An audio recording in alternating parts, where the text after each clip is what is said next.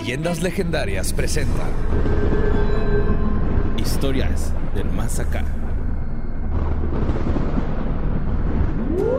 Y al final de cuentas nadie aprende besando la mula del vecino.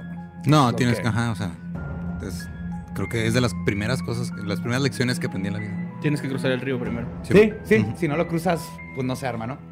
Hello, bienvenidos a otra Historias del Más Acá. ¿Cómo están todos? Otro jueves maca... No, ya no queda jueves macabroso, ya es No, el es- miércoles ajá. macabroso. Jueves más acá. Es Es jueves del más acá, güey. Sí, jueves del más acá, me gusta. Y pues les tenemos, como siempre, historias de lo que está pasando ahorita, en el pasado o en el futuro. Y Borre, take it away, man. Take it away. Mira, nada más quiero hacer una aclaración antes de empezar, güey. Porque ya van varias veces que me dicen o nos ponen en los comentarios y dicen, Borre debería estar sentado en medio, güey. Ajá. Ya llevamos diciéndole que se siente en medio, pero no quiere. Yo no quiero. Borre, aclárales, por favor, que es, que Yo es no tu quiero. decisión. Yo no quiero. No quiero. Gracias, Borre. sí. Para que vean, sí. Tres veces para que no se les olvide. Notas macabrosas. bueno, vamos a viajar a la prisión estatal de Mule Creek, en Cali, California. Ajá. Avioncito de Street Fighter. California, Estados Unidos. Hollywood. Simón. Fight. Honda, güey.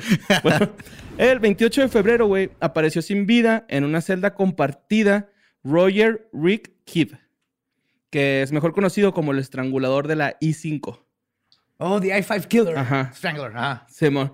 Eh, el estrangulador I-5 estaba cumpliendo una varias cadenas perpetuas por asesinar y violar a siete mujeres en los 70s y en los 80s. Ok.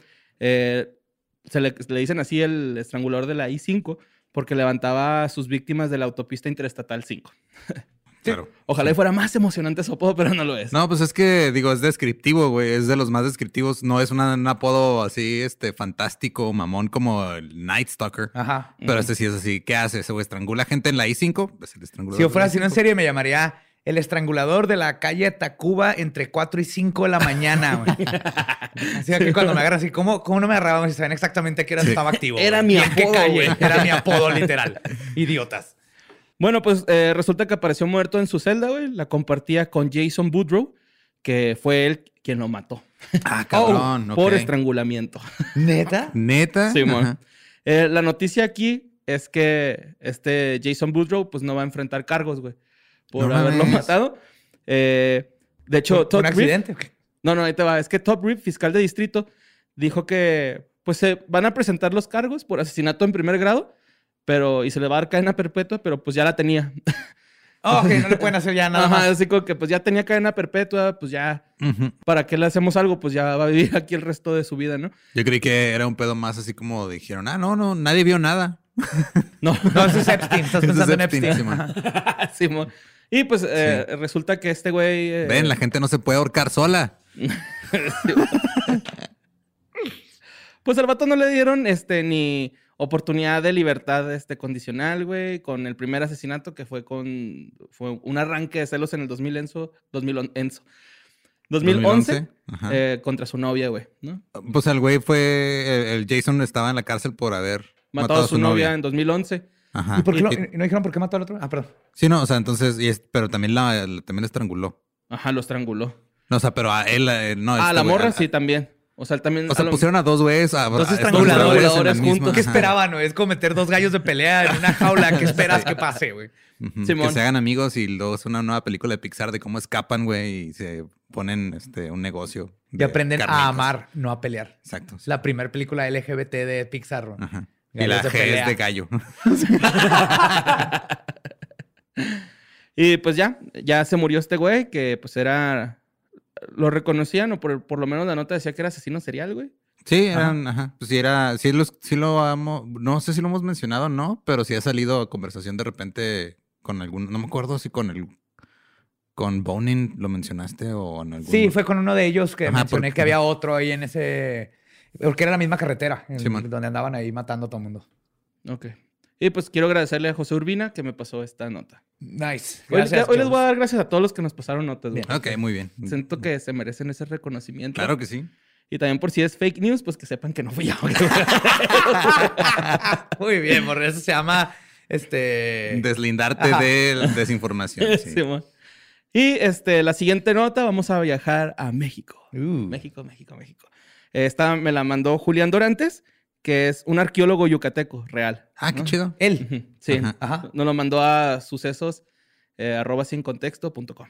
¿no? Muy Es bien. El, el- el correo, por si quieren mandar este, pues, alguna noticia, alguna anécdota que tengan, pues ahí está el correo, ¿no? Pues este güey, ya ven que en el programa, en alguno de los programas pasados dijimos que si había un equivalente al Bigfoot en México. Sí. Ajá. Bueno, pues sí lo hay. Se llama Che Winik. Chewinik. Ajá, que significa hombre de, de los árboles. Esto es maya. Órale, qué chido. Ajá. También le- se le conoce como el salvaje. ¡Ah, huevo, güey! Me gustó un chingo su, El su salvaje nombre. hombre de los árboles. Me gusta así todo junto. Veas el salvaje hombre de los árboles. Acá de acuñar el término, güey. El abominable hombre de las Ajá, nieves, el el sal- salvaje hombre de, las- de la selva. De los árboles, perdón. Bueno, pues este güey me mandó una nota, güey, eh, de un relato de unos cazadores de hace más de 20 años que lo vieron. ¿No? O sea, Ah, cabrón, ok. Esto es más como informativo, no es tanto noticioso. ¿sí, mo? Entonces, este, dice que eh, estaban unos cazadores de venados ahí, eh, no sé si en, en Yucatán hay venados, güey, pero andaban Pues cazando supongo. Ajá. venados. A lo mejor se No equivocaron sé, yo, o sea, la, neta soy pésimo con todo lo que tiene que ver con geografía, qué flora y qué fauna hay en cada lugar, güey. O sea, no, no sé absolutamente nada de eso. Pues que me imagino que por ser Yucatán es como más selvático, güey. No sé por qué habría venados en la selva. Ah, pero- Puede haber una especie de venado. Lo van a corregir, pero tiene que ver, tal vez un venado más chiquito. Ajá. Tiene que ver, ajá. Bueno, estos güeyes están ahí atrás de un arbusto, güey. No, me- perdón, me quedé pensando en qué sonido hace un venado yucateco.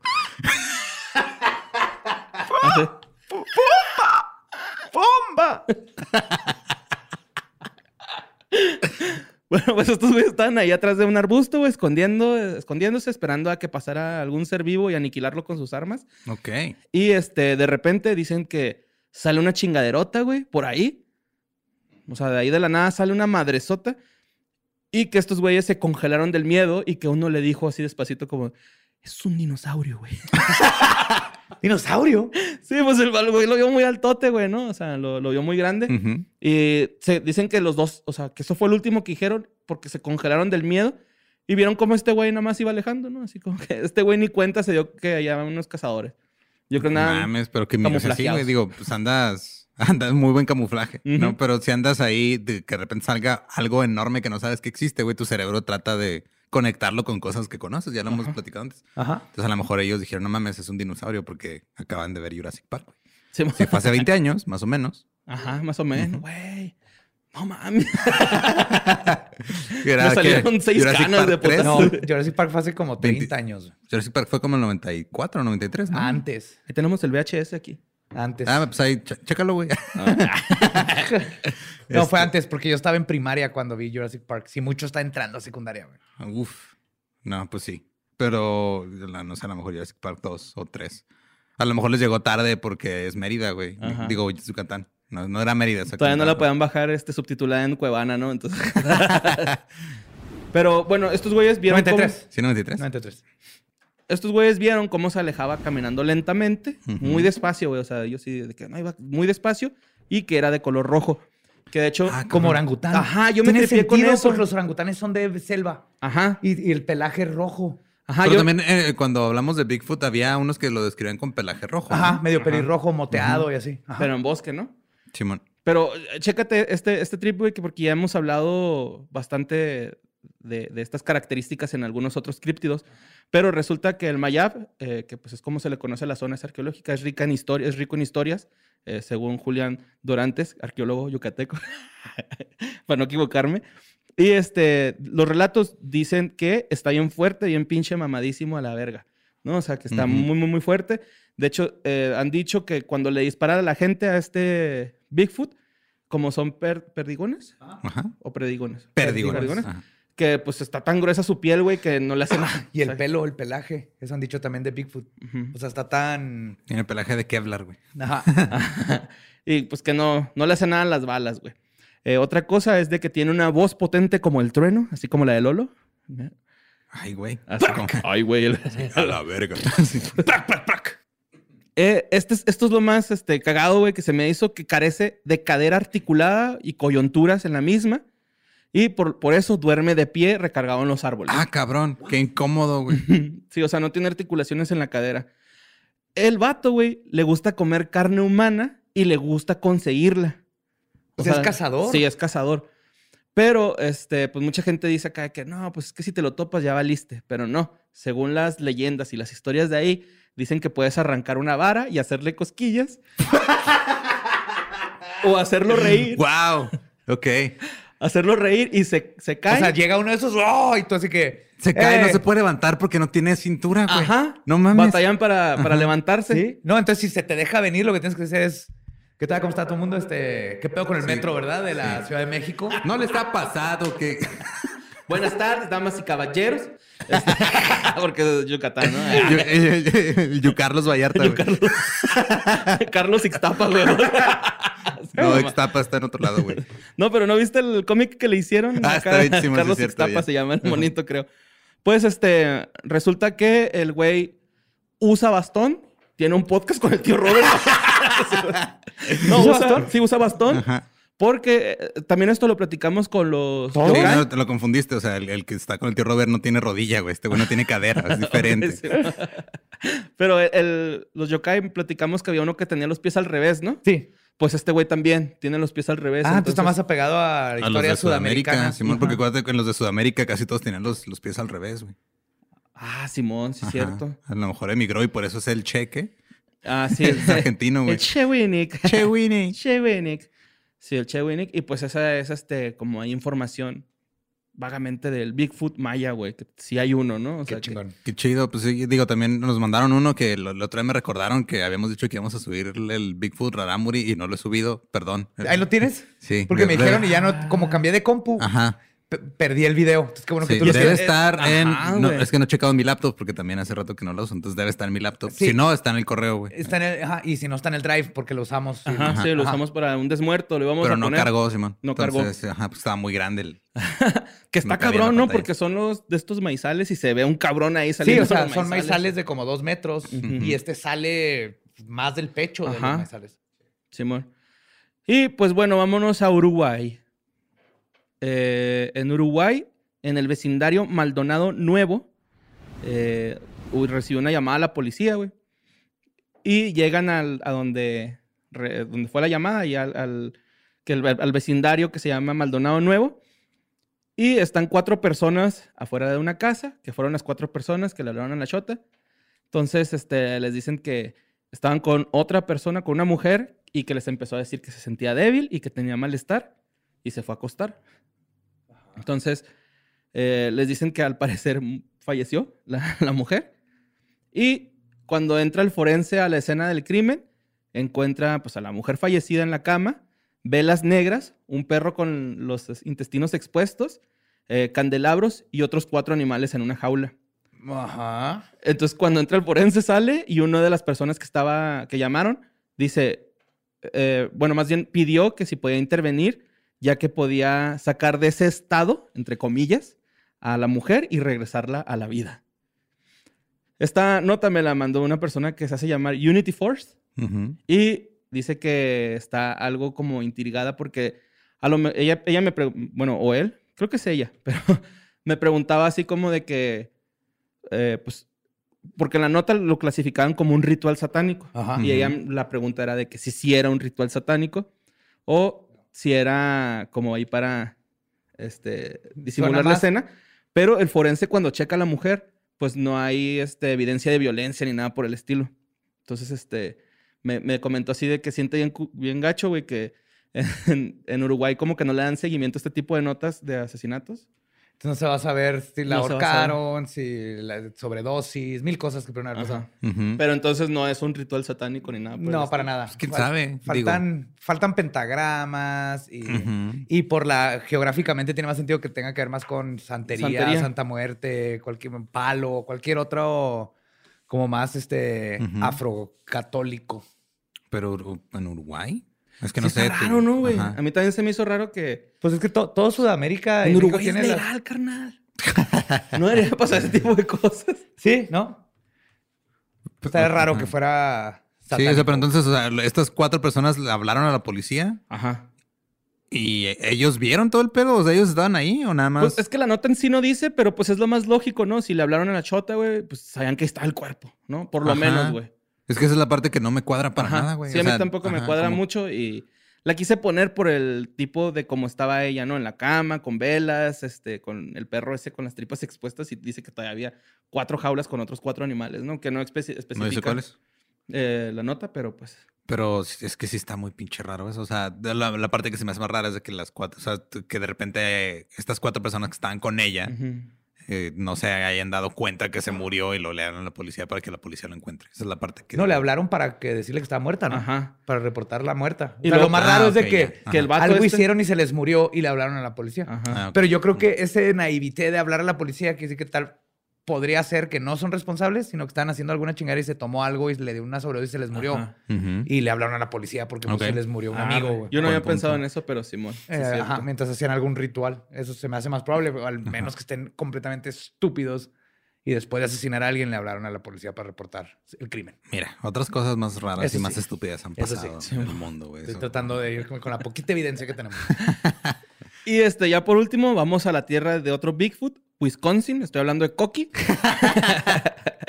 bueno, eh, específicamente en Eagle River, Wisconsin. Ahí vive Josie Montón, que es un granjero y criador de pollos. Y él asegura que fue visitado por aliens y antes de irse le dieron algo. Pero ahí, ahí Ah, les cabrón. Sífilis espacial. Porque eso, han- eso han hecho varias veces, güey. O sea, ya a- al pobre Barney Hill ¿A Barney le dieron sífilis espacial, güey. Al güey de Brasil, Ah, ¿Cómo se Le dieron samba. Bola, boa... a, And- a Vilas Boas. Vilas ¿no? Boas. Vilas. Boas. Ese era el... Sí, andan, ey, pues igual que cuando vienen, vinieron los españoles, digo, hay un intercambio de virus. Sífilis. Ok, les voy a decir que. Sífilis cosmico. Les voy a decir que le dio para que no estén pensando en No, ETS. cu- cuéntanos la historia. Güey, es que creo que sí es bueno mencionarlo al principio. Le dieron hot cakes, güey. ¿What? Ok, esto es una historia que se registró. eh, Verídica, esta es una historia verídica, Borre. Más vale que me digas esto. Pues se, se registró en el Centro de Investigación Técnica de la Fuerza Aérea de Estados Unidos, güey. Ah, cabrón. Porque el vato, pues le dieron los hot cakes y el güey no sabía qué pedo, güey. ¿Por qué no sabía qué pedo? Está bien chido, güey. Está bien ok. Fíjate, el 11 de abril de 1961, alrededor de las 11 de la mañana, este, pues este güey le entregaron pancakes cósmicos. Tenía 60 años cuando pasó esto. Se los comió y ya tenía Pero 34, ¿cómo, güey. a ver, ¿cómo Regresó que en se el tiempo. entregaron? Despertó y había unos aliens ahí en la cocina. va, Ahí va, ahí ok. Es que es lo que pasa cuando metes la dirección mal en Uber Eats, ¿no? Nomás que aquí es interplanetario el error, güey. O sea, no es de que, ah, llegué a dos cuadras, dos- lo mandé a la casa. Porque Sí, a mí me ha pasado que al planeta de al lado, güey. estaba, nomás ves la navecita volando entre planetas arriba en la aplicación. Oiga, me abren, ah, ya, se equivocó este pendejo. me abren la reja de Alpha Centauri.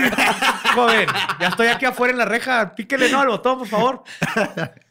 No, pues este güey tenía 60 años y vio cómo aterrizaba algo en su granja. Dice que cuando, cuando aterrizó esa madre, güey, se escuchó como las llantas eh, cuando derrapan, pero en la lluvia. Así como que, que sí se escuchó. Y dice que el, el ovni tenía dos tubos de escape. Así, uno arriba y uno abajo, güey. Así, dos tubos de escape. Y se abrió una puerta de un costado y salieron tres aliens de, de metro y medio, güey, de altura. Y lo raro aquí, güey, es que se vestían como Steve Jobs con cuello de tortuga y casco, güey. que uno traía traje negro y los otros dos azul marino. Y que le dijeron, llegaron y do it, make it, make that stronger. Dun, dun, dun. Entonces, el, vato, güey. Este güey, no mames. Dice que tenían ascendencia italiana. güey. Hablaban mucho con las manos. güey.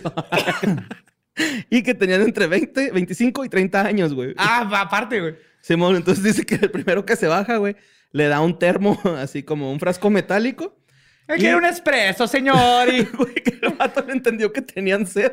Y fue y les llenó su frasco que pesaba menos que papel aluminio, güey. Se los llenó y que los güeyes acá bien contentos. Como que apenas iban a desayunar, yo siento, güey. Mira, yo quiero pensar que no todos los, los encuentros con extraterrestres tienen que ser épicos y misteriosos. No. A veces vienen y tan agua y nos dejan pancakes, güey. O sea, ¿por qué no? Eran del, ajá, eran del IHOP, pero el interplanetario, no el internacional. Interna- Interplanetary House of Pancakes. Simón. El hip hop. el hip hop. Bueno, este, cuando este güey, pues, acá granjero, chismosón, güey, se asomó a la nave y cuando se asoma, ve a otro alien con pantalones de rayas cocinando en una estufa sin fuego, güey. Este, algo, ¿no? Está cocinando. Entonces, este, él, él dice que es el chef de la, na- de la nave, güey. Y que le dio... quiere unos panqueques que están al dente? Pásili, pásili. con salsa ¿Te gusta mi marinara. pantaloni? Pues resulta que le dio cuatro rueditas o cuatro círculos de siete centímetros y medio de diámetro. También chiquitos. Sí, Simón, también chiquitos, están minis. chavalitos. Ajá. Y este güey, pues fue al centro de investigación técnica de la Con Fuerza ellos. Aérea con ellos para ver qué pedo, güey. Y en este centro, güey, eh, dedujeron que, pues, esas madres estaban hechas de harina, azúcar y grasa. Pero que el tipo de trigo era no identificado, güey. Ah, Entonces, cabrón. por eso se quedó en el registro, porque era así como que, es que, ¿qué, qué- qué trigo es, güey? No conocemos este Es trigo. cierto. Sí, güey. Entonces, yo puse este término que es TTNI, tipo de trigo no identificado, güey. y pues ya, esa es la historia de este güey que... Güey, qué pedo con Este es un, este es, este es un nuevo eh, encuentro cercano del 16 tipo, güey, donde llevan llevan pancakes, güey. Güey, qué pinche marciano tan no es romántico, Esto, ¿no? esto no le tocó a, a Heineck, güey. Primero te exploran tus cavidades y luego te dan desayuno, güey. O sea, qué Pues pedo. como debe ser. Claro. De hecho, a lo mejor esta era, pues, esta era la, la etapa de seducción, güey. O sea, dijeron, no, sabes que no queremos forzar a nadie, güey. Vamos a llegarle a alguien con unos pancakes, vasito de café. ¿Y cuántos le Y me dieron? voy a poner mis mejores, mi- mi- mi mejor- mis mejores ropas, güey. Mi, mi suéter de cuello de Mis tortuga. pantalones de red. Sí, güey, Yo- le dio cuatro, cuatro rueditas. Cuatro y Ajá. no, sé- no es si le pusieron miel de maple. No, pero, o sea, si hay una foto del güey y si sale con un What? pancake acá, Simón. Ajá. Eche, así es un pancake, no está ni siquiera circular, está como nugget de McDonald's, güey. Eh, a todos nos pasa, güey. Los otros son, usas molde. Pero yo, yo estoy impresionado que no se lo comió. Yo lo primero que hubiera hecho era comérmelo. Sí. Sí, él no se los Y comió es hasta... por eso que los aliens no visiten Abadía, güey. Porque, o sea, Yo sí me como sus pancakes, vengan. Y pues esas son las notas que traje hoy, güey. Este, muy bonitas, se me hicieron bien bonitas. Aliens italianos. De 25 a Cocineros, 30 de años 25 a con 30. estilo Ajá. de Steve Jobs, güey. Cocineros, güey. Simón. Y pues le quiero agradecer a Mario Ajá. Herrera que me pasó esta nota. No, no habrá estado hasta su madre, güey. Se comió un ácido, pinche cruda. Se levantó y Pues era el camión, 60s, era el camión de sí. Queer Eyes for the Straight Guy, Estaba afuera. y le hicieron pancakes Hicieron a toda madre. le, le- le makeover. Pues maybe, güey. Yo la neta sí pienso a veces que sí, sí es neta, güey. Acá que sí. Si no fueron los aliens, fue otro cabrón el que le dio los hotcakes, Con-. Es que imagínate, sería la pinche mejor broma de la historia. O sea, fuera de pedo, si me pongo a pensar, que si yo tuviera un así, un chingo de dinero de eso, que así tipo Elon Musk, o besos que no sabes qué hacer con ello, tienes acceso a tecnologías muy cabronas que tú mismo estás desarrollando, ¿no? Entonces, a lo mejor Elon Musk o Jeff Bezos están- Bajan a una nave. Llegan de repente en una nave, güey, así con pinche make-up, contratan o contratan gente de cierta estatura, se los importan en algún lugar, no sé, güey, y nomás hacen una broma bien pasada de vergas en la que le dan ¿Podría pancakes a un güey. O son los mismos aliens, güey. Sale Eh, Ashton. Kutcher de la nave, ¿no? You punk. O son los aliens, güey. Benvenuti a mi canal y de YouTube. Vamos a De mi planeta a tu a un- cocina. A un, terrestre. Le vamos a dar panqueques, suscríbanse. Güey, que yo me tripié que tal vez, güey, estos güeyes fueron los que nos enseñaron a hacer pancakes, güey. No fue en Jemima. De como hecho, no hay, no hay récord, no hay récord de quién nos enseñó a hacer los pancakes. No, quién sabe. Son cósmicos, pero más cósmica la siguiente sección, güey, Uf. porque ya menos acerca el pinche 420, carnal. Creo que nunca te ha... ajá, güey. El, es el, el segundo cumpleaños de Borre, por si le quieren regalar cosas. Simón. Sí, y eh, o para esta ocasión tenemos otra vez invitado que Eh. nos va a hablar de un nuevo proyecto que está haciendo que involucra algo que le gusta mucho a Borre. La historia de México. Así es, la historia de México. Vámonos con Luis Gerardo. Encuentros cercanos con Luis Gerardo Méndez. Pues entonces, sáquelo. Recuerden que esto sale el 415, Ajá. luego el 420 Ajá. sale el podcast de Luis Gerardo, ¿no? ¿Quién es Luis Gerardo? Preséntalo bien. Luis Gerardo Méndez, actor, este, lo conocemos por series, películas, Ganó premios de Canacine por mejor actor. Tiene un repertorio alto, así. Ese güey es el próximo actor chingón, güey, de México, ¿no? Es el próximo, es el ya, güey. Es el ya, más bien, sí, eres, es el- eres ya, el ya actor chingón de México, güey, por excelencia. Mira, el hecho de que estemos platicando con Luis Gerardo, güey, ya te pone a un grado de distancia de Adam Sandler, güey. Piensa en eso. güey. Exacto, sí. Ajá. Estoy contento, ¿eh? De, de que esté Luis Gerardo Méndez. Muchas gracias, güey, por venir con nosotros, aceptar esta invitación. Muchas gracias, muchas gracias, Borre, Lolo, Badaqueando. Muy contento saludándolos desde un bonito pueblo llamado eh, Mineral del Chico.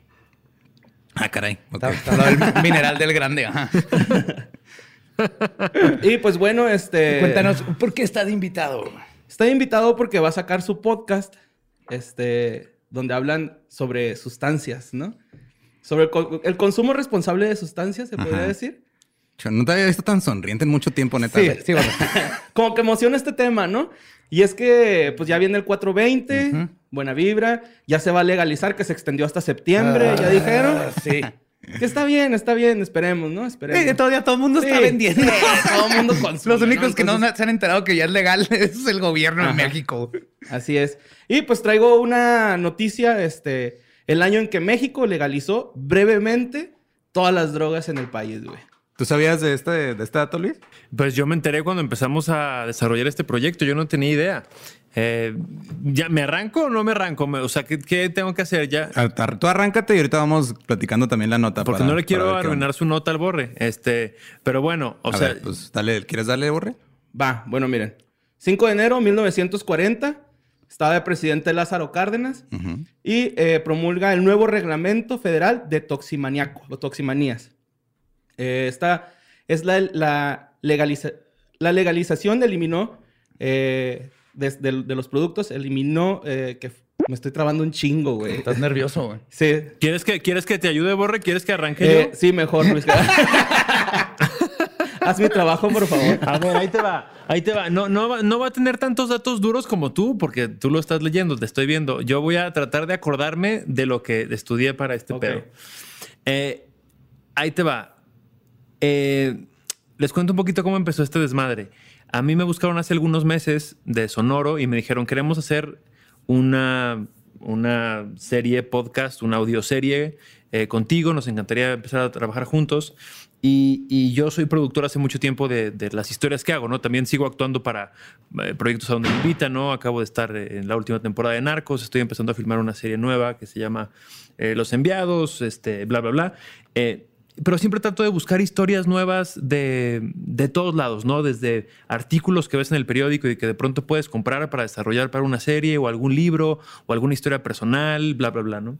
Y los de Sonoro me, buscaron hace unos meses y me dijeron, mira, está esta historia de... Me dijeron, ¿tú sabías que las, que las drogas fueron legales en México en los 40? Y yo fue así de, ¿qué? ¿Quién? ¿Cómo? ¿Cuándo? ¿No? Me dijeron, pues sí, hubo un doctor eh, muy adelantado a su época, un psiquiatra que se llamaba Leopoldo... García. Eh, Salazar Digo, Viniegra. Viniegra, sí. Exacto. Exacto. Este, que en 1940 l- logró legalizar todas las drogas en México por seis meses. O sea, tú tenías una adicción, tú, tú necesitabas meterte cocaína o heroína o marihuana y tú ibas a un dispensario, ¿no? que era como una especie de farmacia eh, este, auspiciada por el gobierno, y entonces un médico te atendía y te daban tu dosis de cocaína o de heroína o de marihuana, una dosis controlada para que tu adicción fuera bajando gradualmente, te metieras una sustancia que estaba controlada, que no venía cortada con quién sabe qué y que te iba a hacer daño. lechita. Y entonces era un... Sí, la cortaban con leche nido, güey. Bueno, en ese tiempo era... Leche en polvo. Sí, ¿no? leche en polvo. Sí, mira, no, no involucremos marcas con específicas. Exacto, exacto. Y entonces eh, así funcionó por seis meses, ¿no? Eh, este doctor tenía unas ideas muy progresistas. Él, él veía a la gente con, con- no, no decía adi- adictos, decía que eran pacientes, ¿no? Porque él siempre hablaba de cuál es la diferencia entre, entre una droga, ¿no? Entre una medicina y, y una, sí, entre una droga y una medicina, pues, ¿no? Y él decía que, que la diferencia es la dosis, ¿no? Entonces, en ese sentido, queríamos contar la historia de este doctor que estaba muy adelantado a su época. Y a mí lo que me parecía muy interesante es, ¿por qué chingados no sabíamos que existía? ¿no? O sea, ¿cómo es posible? Yo te puedo asegurar que el 99% de la gente que nos está escuchando o hasta más no tiene idea que las drogas fueron legales en México en los 40 y que un mexicano... Sí, probablemente los seis meses más felices de la historia de México. Pues es que más bien eh, la, la- la ley, güey, fue para que los, los pacientes o los consumidores Ajá. fueran atendidos de manera, este, como dice Luis Gerardo, con sus dosis específicas, porque depende de la condición de cada persona, ¿no? Claro, Entonces es se trató como debería ser, ¿no? Como un problema de salud. Ajá, es un problema de salud. Es justo el, el mismo, digo, porque se le, ha- se le ha este se le ha celebrado mucho a Portugal cómo manejó ese rollo y es básicamente le aplicó esto, esto mismo. Pero en los Y 40 en México. en los 40. Pero obviamente no lo escuchamos porque no quieren que sepamos que en México Ajá. ya se hizo. Y para seguir satanizando, como se ha hecho hasta ahorita, un problema que es un problema de salud, no de criminalidad. Ajá. Y Aparte- que ha arruinado vidas y hay narcotráfico y hay mil cosas. Aparte, no, no fueron ni siquiera los seis meses, güey. Se eliminó desde antes. O sea, esto entró el en enero y en mayo ya se estaba quitando la leg- le- legalización, ¿no? De hecho, empezó esto para que ya dejara de ser un delito. Luego se- los doctores podían recetar narcóticos. Luego hicieron las clínicas ambulatorias, que eran las que dice Luis Gerardo. Eran los tiempos donde te podían dar cocaína si tenías fantasmas en la sangre, ¿no? Ajá. Y se les dejó de tratar como criminales para tratárseles como enfermos.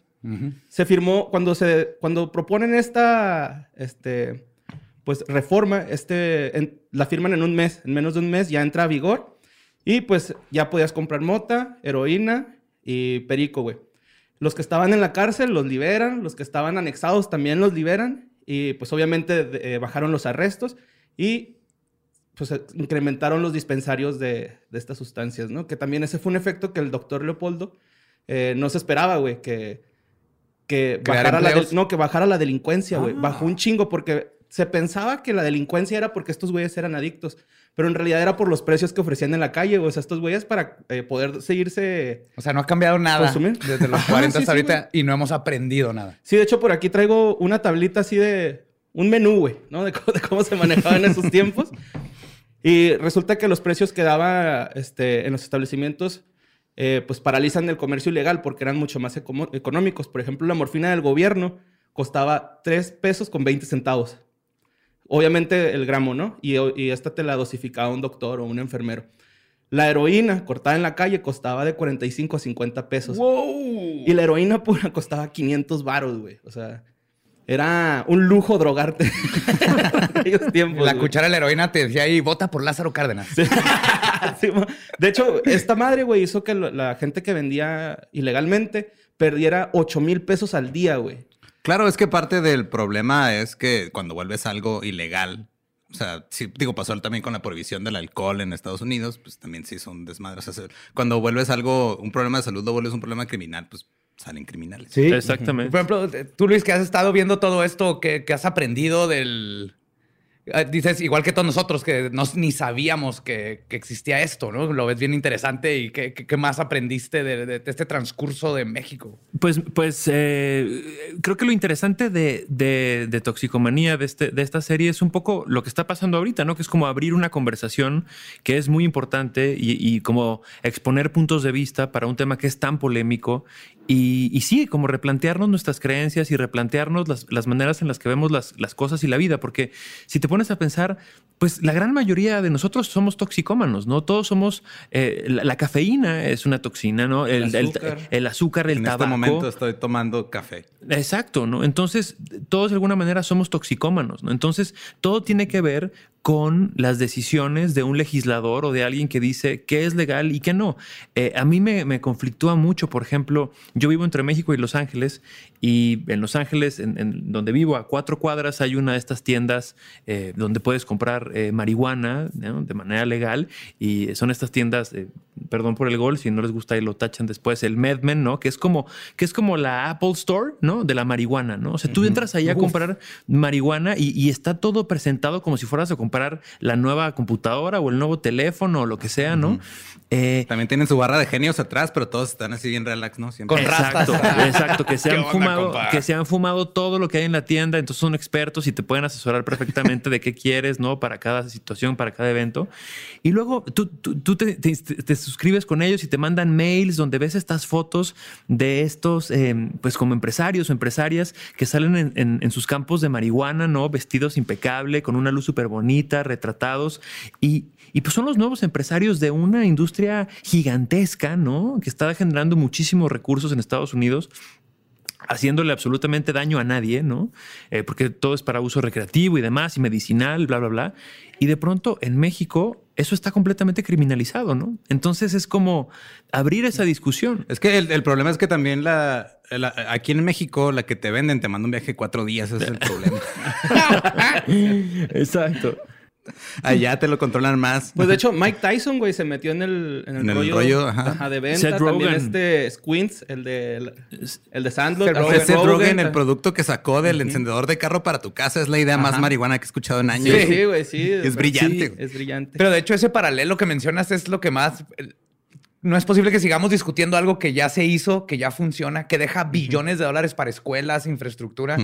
Entonces ya está probado que funciona. Y en México, otra vez, por ejemplo, ahorita que le acaban de poner pausa hasta septiembre, es- dices, ah, o, o- o están bien pendejos, o hay otros intereses ahí que no quieren todavía mover. Y lo, lo triste es que sufre la gente. ¿Cuánta gente no hay en la cárcel por pendejadas como traer una hierba? Exactamente.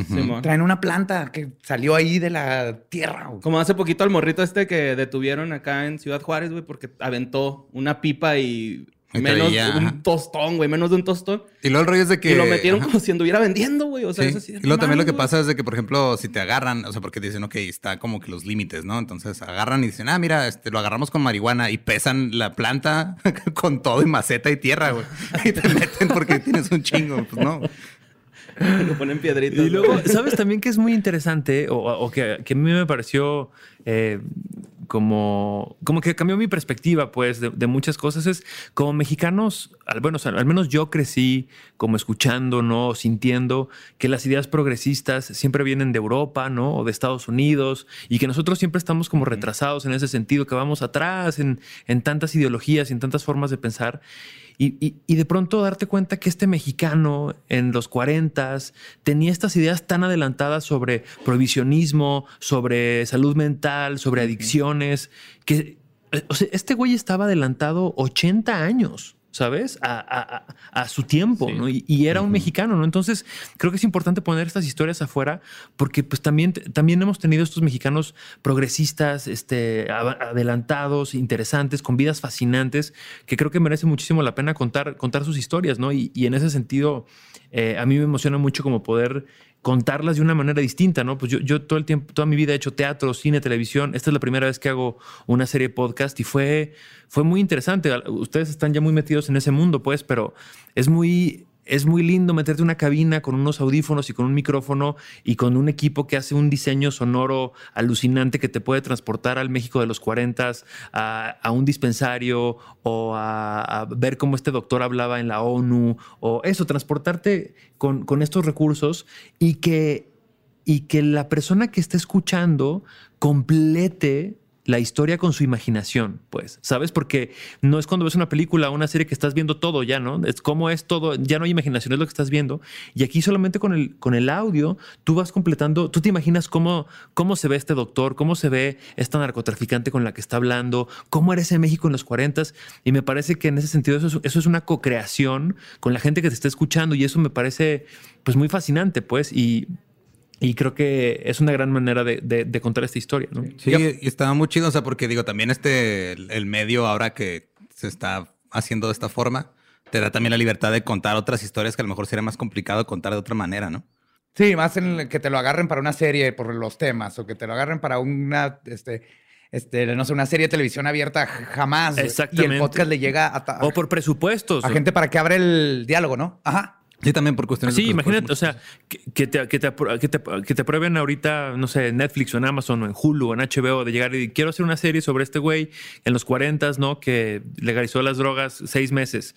Bueno, pues para empezar a hacer época es carísimo, ¿no? Y luego, ¿a quién le va a interesar esta historia? Y luego es medio políticamente incorrecto o no. O sea, o sea, ¿sabes? cómo? Y, y, y con un... eh, con una serie podcast es mucho más fácil eh, greenlighter estos proyectos y solamente hacerlo y contarlos. Y si conecta con la gente, pues entonces ya después viene esta posibilidad donde puedes llevarlo a la pantalla grande, ¿no? O a Sí, una claro, serie ya de llegas televisión. diciéndole, mira, toda esta gente lo escuchó, el tema le interesa a la gente. Exacto. Entonces, este, Exacto. Sí, y, y por otro lado, Ah, Es como un focus group al público, ¿no? Entonces, Oye, es más fácil porque todo el mundo tiene acceso a los podcasts Ujú. y incluso puedes estar plantando tus plantitas de mota mientras escuchas el podcast, ¿no? Y luego decirle a tu amigo, exacto. hey, escucha este podcast, tienen que saber de esto y tenemos que hablar. Eh, carnal. Y Y Sí, aparte, esto. dándole el reconocimiento al doctor, güey. Que, Eso está chingón Ajá, también. que dice Luis Gerardo, son, son mexicanos que no sabemos, güey, que estuvieron Que no ahí. nos enseñan en la escuela, Ajá. como Teresita. Y de repente ahí, pum, salen y dices, ay, güey, este güey era un riatota, ¿no? O sea, ¿qué, qué pedo, güey?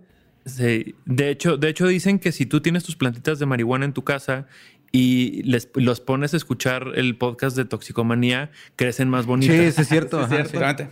Yes. De hecho, así fue, así fue el focus group. Pusieron el podcast a, una- a un plantío, güey. Y es el que venden ahí cerca Sí, donde vive sí, sí. Gerardo en Los Ángeles. güey. Puro indoor. pues, de es hecho, un podcast hidropónico. Sonoropónico. Exacto. Bueno, pues este, de lo que estábamos hablando también del doctor, güey, pues este güey desmintió muchas cosas, hacía muchos artículos académicos y el primero que hizo se llamaba El mito de la marihuana, ¿no? En este, él dice que la gente está así como que exagerando sobre la marihuana y este, que eran imprecisos, eran rumores, lo que venía la información ahí y que la aplicación de los, de los datos estaba errónea, güey. Entonces, en otro artículo que volvió a publicar también académico, el vato se burlaba así, cabrón, güey, de los doctores gabachos porque la satanizaban así bien Es que sí, de hecho, fue en la misma época en la que salió. Hay una película que después se olvidó de culto en los 70s, güey. Pero fue una, una, una película que Reefer mandó a hacer. Ajá, Reefer Madness, la locura de la marihuana, güey. La mandó a hacer un grupo como de, de, de, este, evangélicos, no me acuerdo de qué religión exactamente. Y era una película blanco y negro y era de unos chavitos que se meten en la marihuana y terminan matando a alguien y Ajá, uno se sí, sí, sí. suicida. Y, y ahí fue donde empezó ese pedo. Ya en los 70s la, la- como que la agarraron como los mismos activistas a a favor del cannabis. Ajá. La agarraron como ejemplo de miren cómo están equivocados. Agarraron como documental, güey. Ajá. Sí, de hecho, el, el- el- el doctor decía que se inspiraban en citas erróneas del poeta Charles Baudelaire, Ajá. que era un poeta maldito, ¿no? De- que les decían. Y ya después él se avienta su investigación, güey. Siete años duró investigando este rollo. Porque se le olvidaron dejar la libreta, ¿no? No, el, el trip es que tenía como mucha gente de conejillo de indias, ¿no? Por ejemplo, tenía drogadictos, locos, eh, médicos, políticos desprevenidos, así venía. Como políticos Yo creo que desprevenidos. les aventaban el humazo, ¿no? Así como, como, como ¿cómo hace este brownie acá? Y también un sobrino suyo de nueve años que según esto se fumó un cigarro de marihuana por error. Ok. Ah, claro. Sí, sí, sí. Y él dice que el resultado, fuera quien fuera, dependiendo clase social, estudios, lo que fuera, güey, la mota no hacía más que secarle los labios, enrojecerle los ojos y monchis, güey. Exacto. Y hacerlos Era comer. todo lo que hacía, güey. Sí. ¿no? Y hacerlos comer chetos.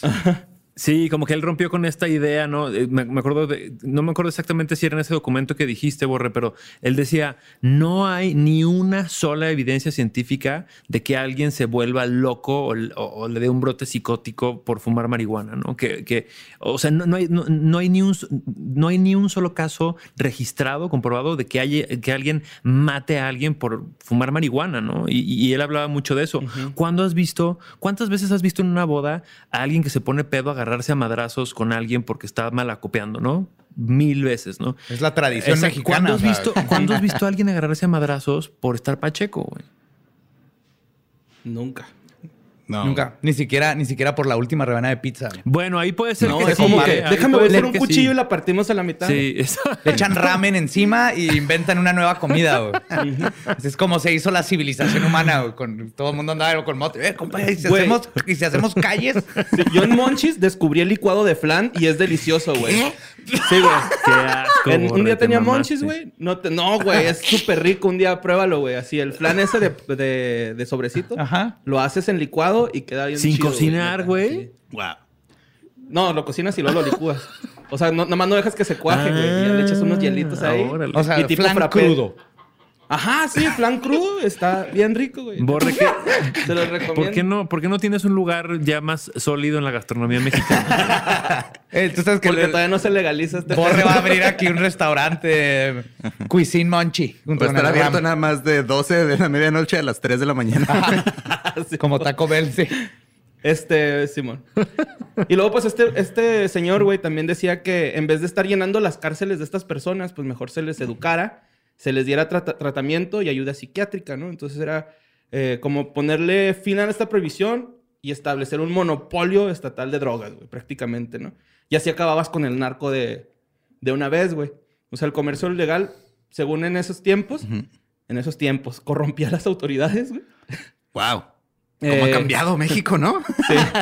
Y aumentaba a los consumidores a, a delinquir para conseguir dinero y comprarse sus drogas. Porque ya pueden ir ahí y recogerlo en cualquier lugar. Simón, este güey, este güey no el- prohibición, sí control, güey. O sea, el lema, crimen, ¿no? el crimen organizado va a hacer cualquier tipo de crimen para seguir lucrando. güey. Es un negocio. Es un negocio. Entonces, si de repente ya las drogas no es un negocio, van a encontrar otro. güey. Ese es el problema con el crimen organizado. Funko Pops. O sea, exacto. Sí, van a traficar Funcos, van a traficar, Ether. ajá, güey.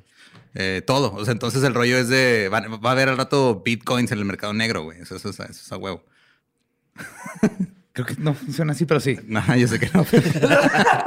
pero lo que fue una pésima analogía. Pero sí, o sea, el- el- la parte criminal es porque se hizo ilegal. Porque te pasó lo mismo con el alcohol, pasó lo mismo con muchas otras cosas. Sí, sí, es ilegal y por puras malentendidos. Que asumo que hablan bien del cómo era la percepción, que es- no es muy diferente en los 40 ahorita, ¿no? De, porque ya no nomás es la marihuana, o sea, ahorita lo- lo- los hongos los están usando para curar este, problemas psicológicos severos. En, ¿Fue en Oklahoma, donde ya la legalizaron los hongos? No me acuerdo, pero acaba de ser hace poquito. O- Oklahoma o Ohio, era con no. Supongo que Este, es Ohio porque Oklahoma no es para nada. Pero el punto es que tipo de ya están cambiando todo, porque ya no nomás es de que no sean ilegales, sino de que, oye, aparte son buenísimas para arreglar un chorro de problemas. Sí, claro, o sea, puedes, ah, digo, si de repente, eh, por ejemplo, yo tengo un tío que él toda la vida, cuando tenía dolores de algo, era marihuanol, güey. O sea, era lo único que... Simón. A la abuelita de Gabe le daban té de mota sin que supiera, porque si sabía, si se daba cuenta. Pero una vez, eh, porque se le, este, le dieron uno que no era, y así que este no es el té que me gusta. Pero ya nunca supo, porque, uff, Ay, este hubiera... té cómo me abre el apetito, mija. Sirve Ajá, y le, se portaba de buen humor y se movía, y le quitaba el artritis y todo bien chido. Simón. Y es que yo creo que sí, o sea, ya, así white ¿no? La neta, como que si necesitas a un compa chamán, güey, que te diga, a ver, güey, así te vas a sentir con esta madre, güey, ¿no? Porque, güey, llega a pasar de que te empiezas a asustar. Por ejemplo, a mí la otra vez me pasó, güey, ¿no? Me acabé de poner un tatuaje, güey, y luego estaba mal acomodado y me dolió el pecho y, y dije, ya me infarté, güey. Traía el plástico y traía dormido el brazo, güey. Pero se me olvidó que me acabé de poner un tatuaje, ¿no, güey? Y fue así de... Me paré y dije, y ya, ya aquí, aquí quedé. Y me iba a ir a otro cuarto a infartarme, güey, porque no quería que me viera mi esposa, güey.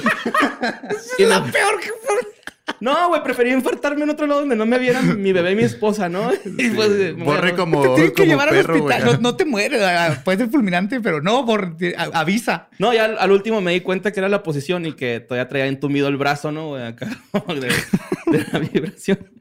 Eh, le da, Por eso miedo. lugares como el que decía ahorita Luis Gerardo tienen su barra de genios allá atrás, güey, que te dicen, no, mira, con, este- con esta madre no vas a sentir que te infartas. güey". Simón, este es in- indica in the couch, ¿no? O sea, te vas a dormir, carnalizativa, vas para arriba. Ajá. Entonces está bien bonito, güey.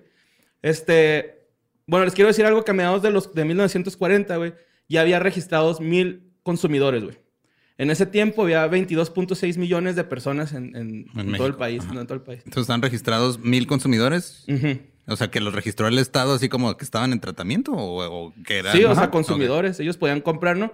De hecho, lo más vendido era la cocaína y la morfina, güey. Ah, caray. Pero la morfina era asistida. Ajá. O sea, no, Eh, ahí claro. no. Y médicos y los periodistas estaban a favor porque estaban viendo resultados, güey. De hecho, este, voy a decir algo y chingo a mi madre si no dijeron así. Atraer al consumidor en lugar de perseguirlo, registrarlo y someterlo a tratamiento médico y psicológico. Eh, construirá a, medio, a, a medida fundamental para combatir las adicciones. Sí, Y es pues cierto, es el.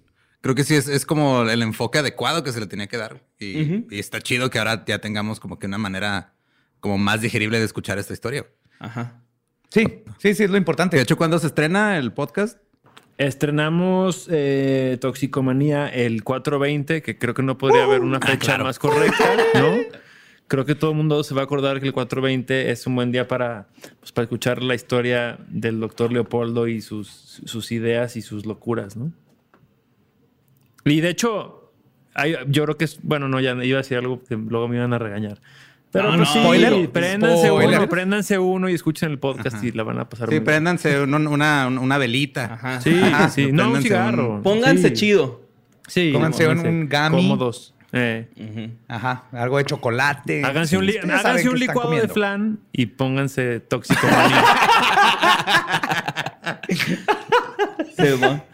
¿no? Güey, este también entrevistaron a un adicto a la heroína en esta, en, eh, pues en este artículo periodístico. Y eh, le decían el rompepechos. Me gustó un chingo ese apodo, el, el titty fucker. El rompepechos. Así le Rompepechos. rompe pechos. El rompepechos, güey. ¿Cómo te ganas ese apodo? Rompiendo un chingo de pechos, güey. Pues, ¿cómo? Es una reputación.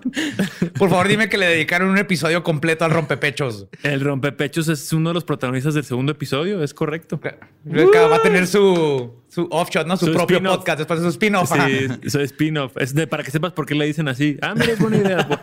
El Puedes ser backstory. productor asociado, güey, si quieres. Ya El está. origin story del El Es como el Mandalorian de... En lugar de Baby Yoda trae un Baby Boobie. Así. Tiene que cuidar. Bueno, pues el vato este, dijo, solo queremos que digan la verdad, que nos dosifiquen según nuestro estado físico para poder reintegrarnos a la sociedad y regresar a nuestros trabajos. Ahora lo están haciendo. Díganle a sus lectores que estamos muy agradecidos con la Secretaría de Salud. Muy agradecidos. Wow. Sí, es que esto es bien interesante, porque eh, est- esto, en estos dispensarios les daban la dosis adecuada justamente para que fueran funcionales, ¿sabes? O sea, eh, era si este güey tiene un problema de adicción a la cocaína o a la heroína, entonces iban estos médicos y los revisaban y decían, bueno, con tantos miligramos, con esta dosis, esta persona puede ser funcional y puede ir a su taller a trabajar o puede ir a la oficina a trabajar y cada vez la dosis es, es menor hasta que se puede reincorporar absolutamente a, a la, a la vida, ¿no? Claro, o sea, porque ¿qué, qué tanta diferencia hay entre el que tenía que meterse poquita heroína al que dice en la mañana, yo no puedo hacer nada sin tomarme mi café antes? Es lo mismo, güey, nada más la sustancia es diferente. O sin tomarte un opioide para el Claro. dolor. Sí, claro, todo el rollo con los opioides, que allá también en, en México están eh, afectando, pero en Estados Unidos es Una pandemia. Es una, una epidemia horrible, güey. Pero ima- ¿Y cuánta gente se muere de sobredosis también? ¿no? Muchísimo más que el- con las otras drogas, especialmente la marihuana. Nadie se ha muerto de sobredosis, de hecho. De- desde antes de los 40. Pero imagínate llegar a los abarrotes Sí. y así, oiga, don Juan, deme cinco llavecitas, ¿no? Y luego ya, así te la sirve, güey, una bolsita como para... Yeah, afuera el doctor Simi acá. Próxima jeringa y semana, ya nada más tres llavecitas. Tres, tres llavecitas, don Pepe. y ya. Ajá. Don Pepe. Heroína similar, marihuana Sí. similar. Era, era, no, era, era un personajazo el, este doctor. O sea, hay, hay una cosa que, que también era bien interesante que es que él trabajaba en un manicomio que se llamaba La Castañeda. Ah, claro, sí. Que es un manicomio que, que- que mandó construir Porfirio Díaz, que ahora creo que es un multifamiliar ahí en Mixcoac, en la Ciudad de México. Él trabajaba en el manicomio, pero no solo trabajaba ahí, él vivía ahí con su familia. Él vivía ahí con su esposa y con su hija. eh, y así estaba todo el tiempo con los pacientes y podía estar más cerca de ellos y conocerlos más personalmente y como revisar cómo iban eh, mejorando con el tratamiento. Sabes, era como un personaje como muy comprometido y sobre todo tenía unos huevotes tremendos, güey. Porque, por ejemplo, algo que hizo que fue, eh, que, lo van a ver en el, en el podcast, en la serie, es eh, un día le escribió una carta abierta en el periódico a la chata que era la narcotraficante más, ajá. más grande de ese momento, ¿no? Y le escribió una carta abierta como, pues no como confrontándola, pero sí como diciéndole, ¿sabe qué? Le escribo esta carta para decirle que, su que vaya buscando otro negocio porque su negocio ya se va a acabar porque pues viene esto, ¿no? Donde estamos legalizando las drogas y bla, bla, bla, ¿no? Entonces, eh, era...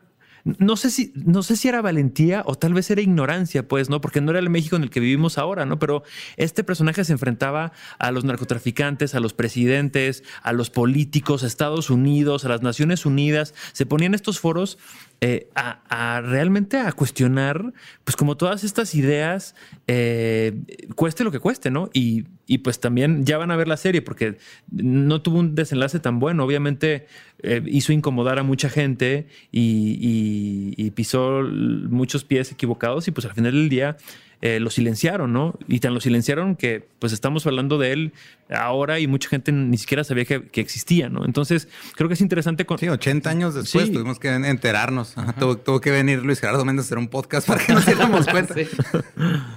Exacto. Oye, pero aparte, eh, eh, imagínate qué tan, como dice Luis Gerardo, que tenía unos huevotes el doctor Leopoldo, tanto que era compa del rompepechos, güey. O sea, Se hizo compa tener a su familia viviendo allá a un lado del rompepechos, güey. Era Y no tengo pruebas, pero acción. tampoco tengo dudas que de noche salía a combatir el crimen con una máscara. güey. Exacto, exacto. Estoy seguro. güey. Rompepechos era, era, Era su Robin. Ajá, ajá, era su Robin, güey. Aquí también traigo el dato de por qué se terminó tan, tan rápido la legalización. ¿Le damos a eso? Sí, Nomás no pues, vayas a digo, spoilerear la pues, para- serie, Borre. Vas a dar un super Pues es que, ajá, por la eso vas a pregunto. spoilerear. Sí, Ah, yo creo que mejor No, dejamos mejor no. el, el- el- está muy Ya interesante. les dimos suficientes como Para engancharlos, ya saben, Y, ya les dimos y- la primera dosis gratis, el 420. También todo el podcast es gratis, Ajá. pero el, ya el 420 escuchan todo. Ya son Ajá. adictos. Esta, esta adicción sí va a ser totalmente legal. Claro. Y se la pueden compartir a su abuela, a los primos. ¿Sabes qué está? Y también, si, si me permiten decir, eh, lo, creo que está bien chido el cast de la serie. Está, está también Aida López, que es una actriz increíble. Está eh, Ryan Wilson, que es, no sé si son fans de The Office. Dwight. Este, Claro. Exacto, exacto. Dwight de The Office eh, hace al, eh, al primer zar antidrogas que hubo en Estados Unidos, que es un personaje muy siniestro y muy oscuro y hizo un trabajo increíble. Está por ahí Alexis de Anda, está el Diablito, está... eh, ay, se me olvidó su nombre, pero este actor, este actor de doblaje increíble que hizo la, la voz de Homero Simpson, ¿no? Entonces hay como un montón. Humberto Ah, Humberto Vélez, sí. Exacto, sí. exacto, Hemos exacto. plat- yo platicamos con él, con Humberto Vélez, para la, la vez pasada que sacaron el, el otra, la de Crónicas Obscuras aquí también. Exacto, Humberto Vélez. En fin, el cast está bien bueno. Y, y pues nada, son siete episodios que pueden escuchar ahí cuando quieran. Creo que sobre todo a la gente que, que vive en, en la Ciudad de México, que ya saben, ustedes, no sé cómo está el tráfico en, eh, ahí en Juárez, pero en Ciudad de México uno pasa dos, tres horas en el coche al día. Entonces creo que es un, es un gran momento para... Ahori- Ahorita también, pero es porque hay una obra pública que está haciendo el Estado que dejó a medias por falta de presupuesto y nomás dejaron las calles cerradas, pero no hay tanto tráfico por lo Ah, regular. bueno, eso pasa Porque también acá bastante. ¿eh? No, no, no, no se crean tan especiales. Sí, y sí, digo, a nosotros nos pasó eso porque pues, cuando empezamos este, a hacer podcast nosotros fue donde nos dimos cuenta que la gran mayoría de la gente que nos escuchaba en la Ciudad de México nos escuchaba justo de los trayectos que, que hacía del, a la escuela, al trabajo. Y luego cuando empezó la pandemia, ahora pues ah, ya no tengo los trayectos, pero pues los pongo ahí en, la- en la casa. Lavando platos. ahí para no volverme loco, sí, para no, para, para acordarme que se sentía salir al mundo. Sí, sí. Sí. Entonces ya lo pueden celebrar el 420. Acuérdense, si quieres, Luis, pues a- por- antes de despedirnos y darte más gracias por haber estado aquí, ¿dónde lo pueden escuchar? Aviéntate todos los plugs que tengas, que aparte, ¿qué otros proyectos estás haciendo? Ahorita es cuando. Gracias. No, pues nada, nada, nada. Gracias a ustedes por el tiempo. Ustedes son los rockstars de- del mundo podcast, así que ojalá nos compartan a- por lo menos al 20% de sus seguidores y que escuchen Toxicomanía, el experimento mexicano, este 420. Son siete episodios, ahí nos contarán. Este, estamos muy contentos de, de que lo puedan escuchar. Ya saben, pues en todos lados, ¿no? En Spotify, en iTunes, en... Ustedes saben más que yo las plataformas, güey, ayúdame. Eh, Sí. Spotify, Apple Podcast, Google Podcast. Exacto, eh, exacto. En todas, todas las en plataformas. todas Ajá. esas. Donde están escuchando esto, aquí va a estar. Exacto, ahí mero. Excelente, pues. ¿Algo más quieres, quieres despedir a la gente del 420? ¿Les quieres desear un feliz 420? Sí, recuerden que tienen que consumir responsablemente, sin poner en peligro a nadie, solamente a ustedes, ¿no? Esa es la ley de, cual- de consumir cualquier cosa. Me pongo en riesgo nada más yo. Eh, obviamente piensen en sus terceros y pues pásenla bonito, buena vibra. Luis Gerardo, muchas gracias, güey. Oye, Borre, y antes, antes de irme, nada más recuérdame cómo es la receta del licuado de flan. Ok, haces el flan como si lo fueras a meter a cuajar, luego lo echas a la licuadora. Yo esa vez tengo que admitir, güey, pero me dio vergüenza decir que le eché media concha que tenía todavía ahí en la- para que supiera así grumosito. Y luego hielo. Oye, y lleva hielo. Ajá, ¿ah? sí, es Lleva como hielo. frappé de flan, güey. Entonces, y luego ya le echas este tantito de ese caramelo que viene ahí. Ya, ya, ya, ok, ok. ¿Y, y no has intentado luego tratar de cuajar esa madre con la concha? Sí, pero es que necesitaba beber, no comer. Ok, ok. No veo una falla en su no. lógica, güey. Te creo que te contestó todo, Luis. Te quiero mucho, Luis. Gracias. Ahí les mando abrazos. Ahí me cuentan, me cuentan qué les pareció. Saludos. Luis. Muchísimas gracias por haber acompañado eh, este segmento de eh, Historias del Más Acá. Y espero tenerte, esperamos tenerte en algún otro. Sí. Seguro que sí, y pues mucha que suerte sí. en donde andes y lo que andes grabando. Porque Gracias. no andas en un pueblito ahorita raro, ¿no? ¿Cómo Ando- dijiste que era? Mineral del, Ah, mineral del del chiquito. pequeño. Ah, sí, mineral del pequeño. Mineral del Grande. Dale, pues muchísimas gracias y nos vemos. Thank you, thank you very, very much. Va, despide el programa, Borre. Y recuerden que los queremos mucho. Cuídense. Esto fue Historias del Más Acá con Luis Gerardo Méndez. Saludos.